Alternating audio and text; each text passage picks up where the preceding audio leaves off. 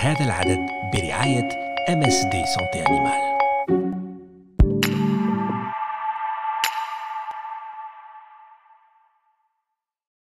Salam, la santé est dans notre assiette. L'alimentation est notre première médecine. Ce n'est pas les citations qui manquent aujourd'hui pour expliquer l'importance de ce que nous consommons pour notre corps et notre santé. الصحة في طبقنا الغذاء هو أول دواء لنا نشرح لكم اليوم أهمية ما نستهلكه لأجسامنا وصحتنا. Nous continuons avec le principe du One Health pour parler aujourd'hui de sécurité alimentaire et d'hygiène des denrées alimentaires d'origine animale. La liste est longue, viande rouge et blanche, les produits de la pêche, les produits laitiers, les œufs et bien d'autres.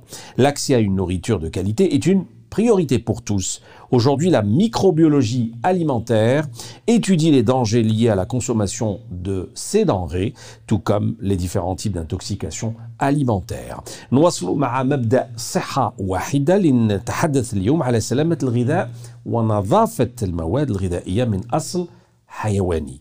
القائمة طويلة الأسماك المنتجات الألبان البيض العسل اللحوم اليوم نتكلموا على المخاطر المرتبطة باستهلاك هذه الأطعمة بالإضافة إلى أنواع مختلفة من التسمم الغذائي. Bienvenue dans Hadialti.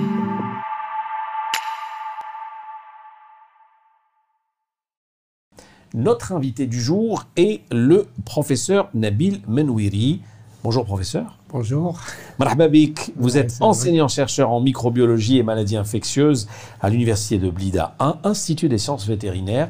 Merci beaucoup d'avoir accepté notre invitation. Nous allons commencer d'abord par définir, professeur, si vous voulez bien, le concept de sécurité alimentaire Je vous remercie d'abord pour l'invitation de parler d'un sujet qui est euh, très important sur l'hygiène alimentaire des denrées alimentaires d'origine animale. Et Ce qu'on appelle communément IDAWA. C'est l'hygiène et l'inspection des Voilà. aliments d'origine animale. Tout à fait. Donc c'est une euh, et en particulier donc euh, avant de définir ce que c'est la sécurité alimentaire et de parler aussi de la profession vétérinaire aussi, Mhm. de- avant de parler de la sécurité, définir ce que c'est la sécurité alimentaire, euh, je dirais que un pays est autonome quand il maîtrise l'alimentation, la santé et l'éducation. Et là, notre sujet d'aujourd'hui, c'est l'alimentation, c'est la sécurité alimentaire. C'est quoi la sécurité alimentaire? On peut la définir d'une manière très très simple. C'est l'accès et l'accessibilité d'une personne à la nourriture saine, suffisante, nutritive, qui lui permet de mener une vie active. Et cette sécurité alimentaire à l'échelle d'un pays, elle a quatre piliers. C'est la disponibilité de la nourriture, l'accès des personnes à cette nourriture, l'utilisation de la nourriture et la stabilité de la nourriture. Enfin, comme c'est le sujet aujourd'hui sur le, problème donc, de l'hygiène et de l'inspection des denrées alimentaires d'origine animale, je rajouterai sécurité sanitaire alimentaire. Ça veut dire qui englobe un ensemble de mesures qui permet de donner aux personnes une alimentation la plus saine possible, de la ferme à l'assiette. Parfait. Alors, les enjeux aujourd'hui de notre sujet. تحديات هذا الموضوع مواد غذائية من أصل حيواني. Professeur. Alors, euh, depuis longtemps, la prise en compte des dangers microbiologiques et des dangers biologiques euh, sont aujourd'hui au cœur des procédures euh, de fabrication et de contrôle. Ça, on les connaît. Et depuis une vingtaine, trentaine d'années, on s'intéressait à, à- à la vie d'un aliment, c'est-à-dire de sa production jusqu'à la consommation. De- on le segmentait en petites parties. Mais là, on, on- on se rend compte que c'est une erreur. Un aliment, il a une seule vie, de A à Z, de la ferme à l'assiette. Pourquoi? Pour la simple raison qu'aujourd'hui, l'histoire récente est marquée par l'émergence de nouveaux dangers. Quels sont ces dangers-là? C'est des dangers chimiques et des dangers toxicologique. C'est-à-dire qu'il y a certains éleveurs, c'est pas uniquement en Algérie, c'est partout dans le monde, mais c'est des éleveurs qui vont utiliser quelque chose qui sera interdit, c'est-à-dire ils vont utiliser des hormones de croissance que vous retrouvez هذوك الهرمونات تعاود تصيبهم في اللحم تاعك تاكل الهرمونات اللي عطاهم الحيوانات تاعهم il y a aussi l'utilisation de médicaments non pas pour يداوي الحيوانات تاعو لا لا يديهم كون فاكتور دو كرواسونس يكبروا اي هذوك الحيوانات يقالت لي ريزيدو في اللحم تاعهم والدونجي سي الانسان عندما يستهلك هذا الانسان يستهلك عطاهم دي زونتيبيوتيك يا دي ريزيدو دونتيبيوتيك سي دي سبستانس شيميك انت كي تاكل اللحم تاك تاكل الدجاج تاكل في الدجاج راك تاكل اون كويس دو بولي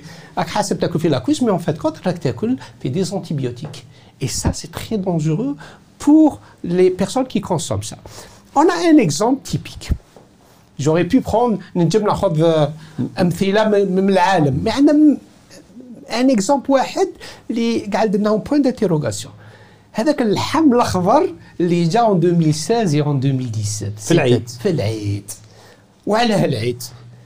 On n'a pas eu pas de, de problème.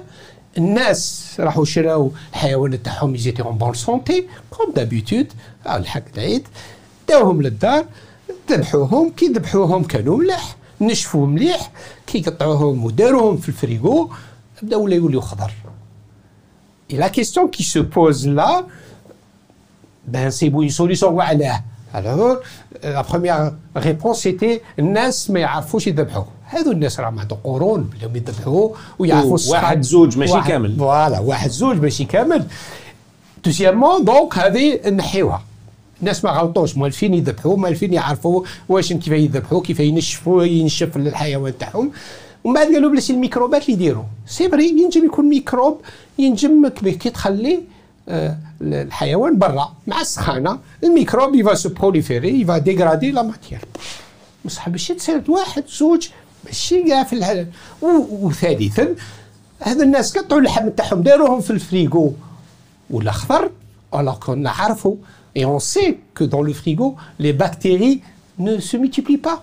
il y en a quelques-unes qui se multiplient mais la majorité ne se multiplie pas alors l'explication تاع خضرار اللحم هذا سي بيغ درنا في الكونجيلاتور كان اللحم حمر نورمال سامبل 24 48 heures après ولا خضر Donc, on sait que la congélation, aucune bactérie ne se multiplie.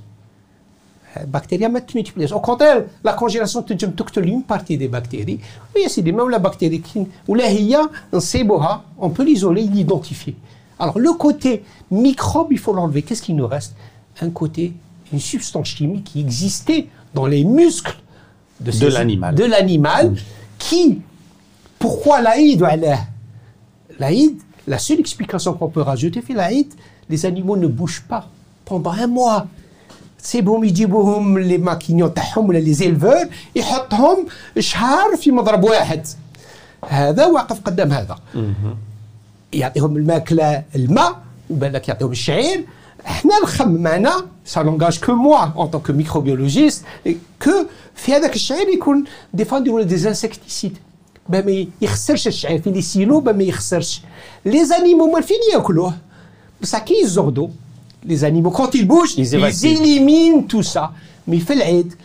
بوندون ان موا مساكن ما يزغدوش وياكلوا نفس الماكله دونك هذوك لي ريزيدو اللي نهضروا عليهم يتراكموا في لي موسك يتراكموا في لي موسك كي ذبحناه l'oxydation, et je peux vous donner deux termes, un, un, une substance qu'on appelle la cadavérine et la putricine, qui sont des substances qui dégradent le muscle.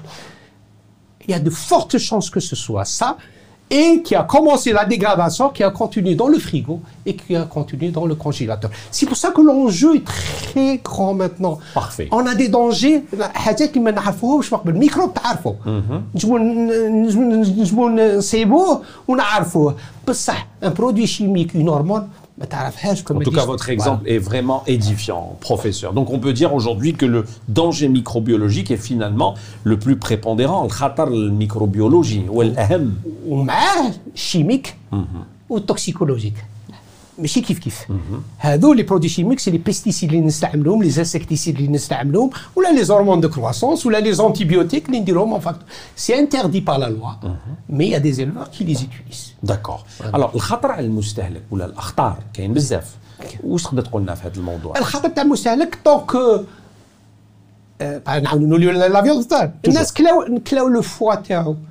Vous savez que dans un organisme hayawan, le kibda, il y a le plus de résidus par rapport aux, autres endroits. Les gens l'ont mangé, mais ils ne savent pas.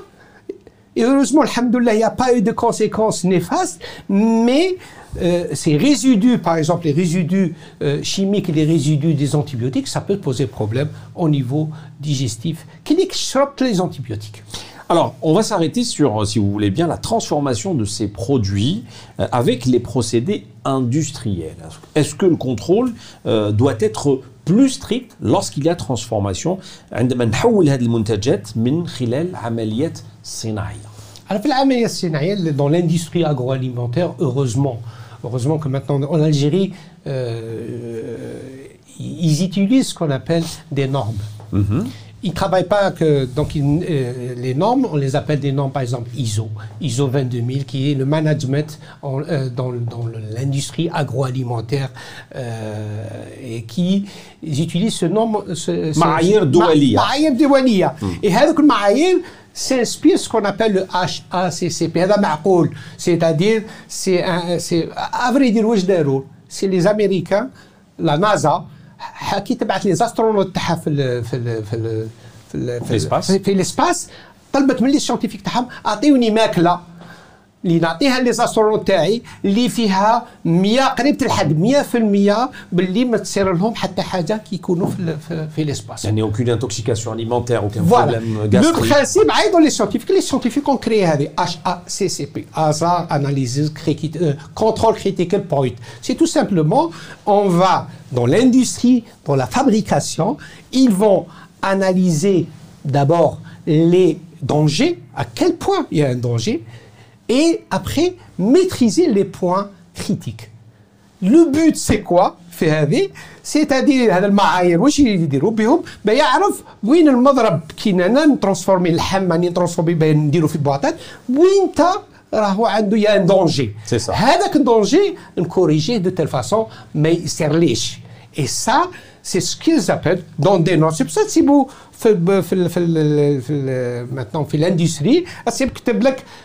certifié norme ISO 22000, ça veut dire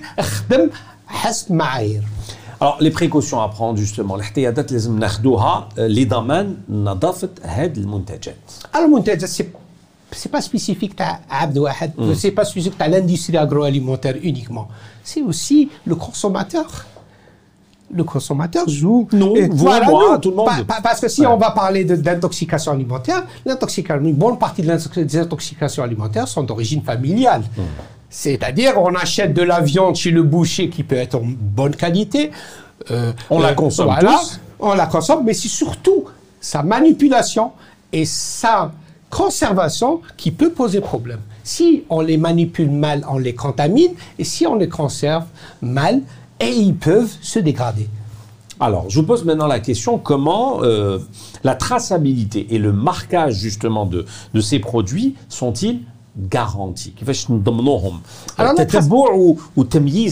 Alors, si je reprends l'industrie agroalimentaire, donc la traçabilité, c'est être capable de suivre le cheminement d'un produit, de sa production jusqu'à sa consommation. D'accord. Et justement, ce que vous trouvez dans n'importe quel produit donc issu de l'agroalimentaire, donc qui a été transformé, mis dans des dans des boîtes ou des boîtes de packaging ou... voilà, avec le, le nom, l'ESM, le producteur, l'adresse TAO, avec le numéro du lot, la date de fabrication et la date de péremption, qu'il faut toujours regarder, il faut qu'ils existent. Et justement, en cas où il y a une mouchkine, une boîte de conserve, de l'intoxication, on est capable de revenir en arrière, étape par étape. Retracer. Retracer dans le sens inverse. Hmm. Voilà, on est capable, il y a des, des, des, Chaque fois, on écrit qui a fabriqué, qui a stocké, qui a distribué et qui a vendu? Est-ce que ce processus est bien développé, Fiblebna et dans tous les cas, en agroalimentaire, il est développé puisqu'on a de plus en plus, vous trouvez, euh, péremption, l'eau, péremption, date Et l'origine de la ferme, de l'adresse, Mazel. Alors l'origine... Alors avec Mazel, dans le sens où, et c'est dommage puisque vous me posez la question, une euh, question très pertinente, dans le sens, puisqu'on a les aliments d'origine animale. C'est ça. Or, dans tous les pays du monde, بالك رحتوا. وين رحتوا؟ تصيبوا une ruche عندها une ruche تاع النحل تصيبوا عندها ماتريكول شغل طوموبيل بلا ماتريكول ما تسوى والو. ما نعرفوش م- وين راهي منين جاتكم مولاها منين وين الآخر.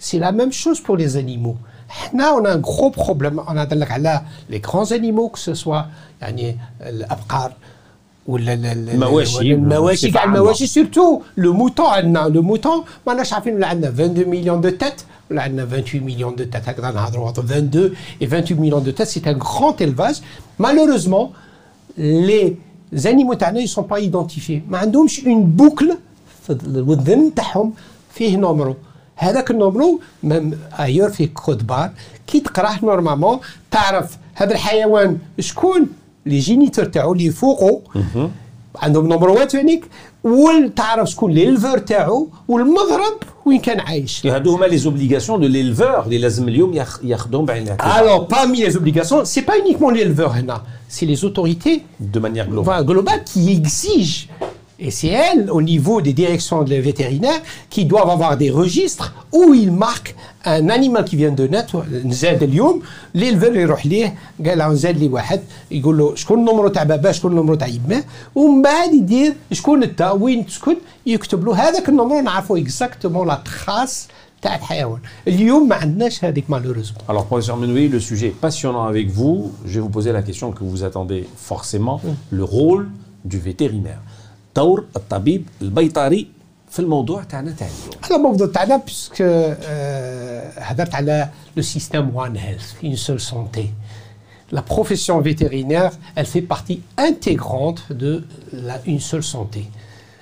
Parce que la une seule santé, c'est la santé de l'environnement, la santé animale et la santé humaine. Et le vétérinaire, il est à l'interface entre l'environnement. C'est un maillon de la Voilà, chaîne. C'est un maillon indispensable dans ce système One Health ou la une seule santé. Et la profession vétérinaire, euh, puisqu'on parle de- des aliments d'origine animale, le vétérinaire va intervenir au niveau de la ferme, au niveau de la production. Il s'occupe du côté santé animale. Et la santé animale, c'est lui qui s'occupe de la prévention des maladies en faisant des vaccinations, par exemple, et surtout des traitements qu'il va faire très raisonnables Il ne va pas faire des traitements n'importe comment. Il ne va pas utiliser des facteurs de croissance. Il ne va pas utiliser des hormones. C'est lui qui surveille ça. Il y a aussi le bien-être des animaux. الحيوانات هذا حيين يفك تعطي لهم باش يسحق باه يكبر مليح ويسمان مليح وباه ناكلوه en bonne santé. Donc le bien-être des animaux, son alimentation. ومن بعد une fois qui كبر donc ben bateau aux abattoirs. Donc il, là il y a un transport. Le vétérinaire doit euh, s'assurer qu'il y a le transport sur le bien-être des animaux. Et il y a une hygiène dans le transport ici aussi. L'abattoir il y a des, des vétérinaires des abattoirs qui vont regarder en plusieurs étapes. D'abord l'animal le vivant. Il faut une inspection clinique ils voient s'ils ne sont pas malades, ceux qui sont malades. ils leur- Et une fois qu'il a été abattu, ils vont faire l'inspection vétérinaire de la carcasse. يشوفوا ولا كان كاش مرض في هذيك لا كاركاس تاع اللحم ل- ولا صابوا مرض يبعثوا للابوراتوار هنا يخدموا صحاب لابوراتوار تاع بارازيتولوجي بكتيريولوجي فيرولوجي بيقولوا له واش هذا المرض اللي راهو في هذا الحيوان.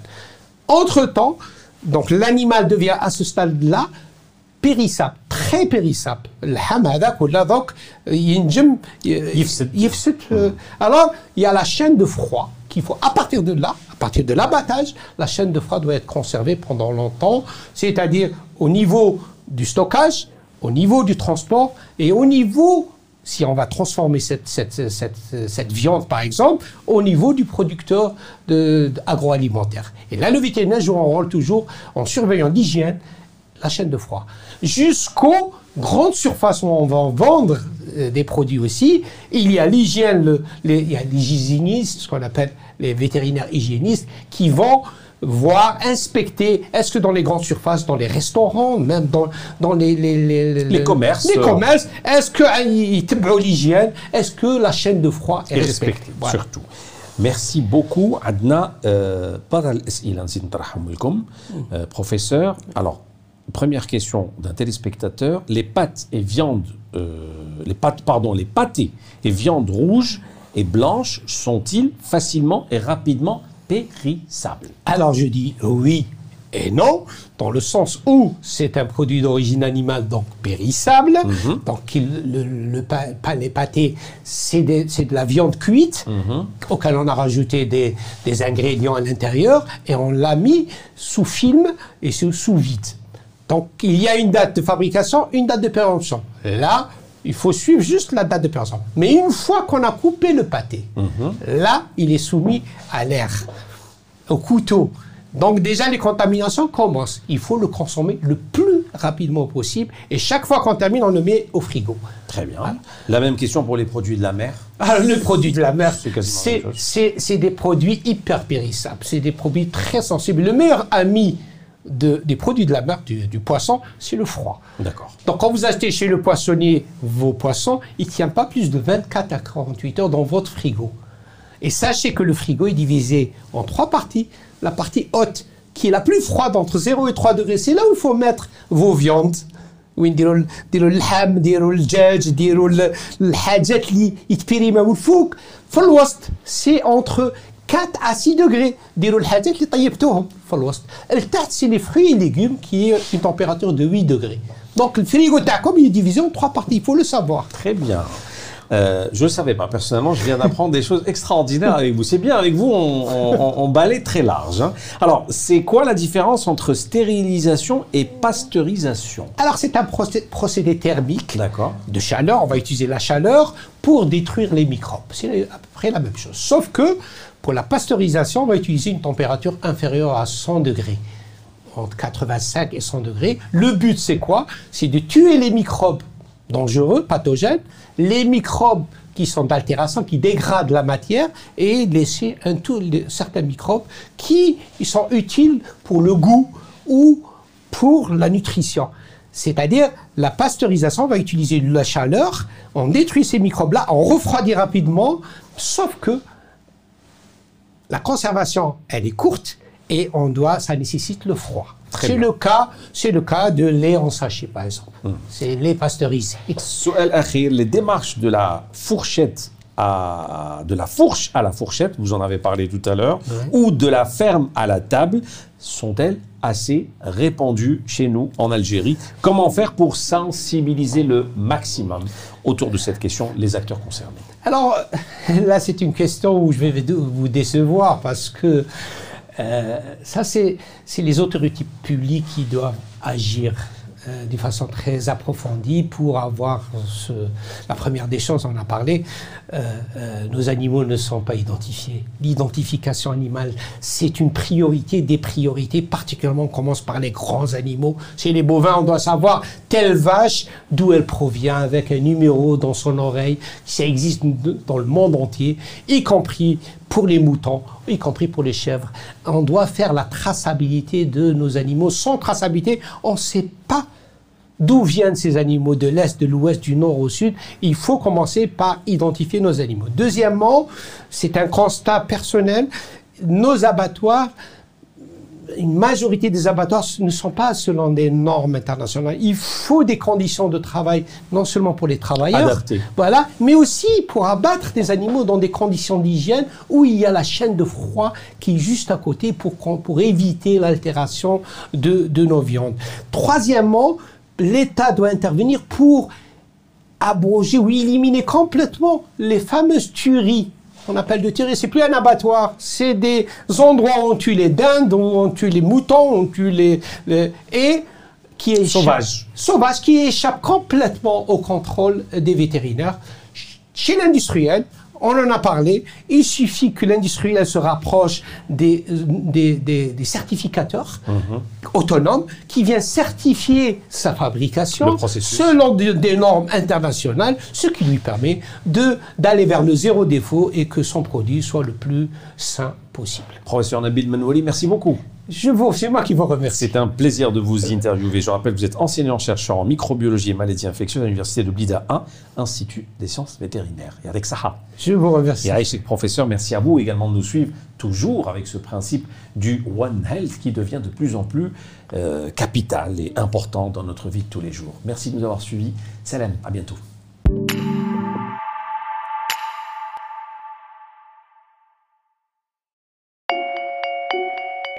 هذا العدد برعاية MSD Santé Animale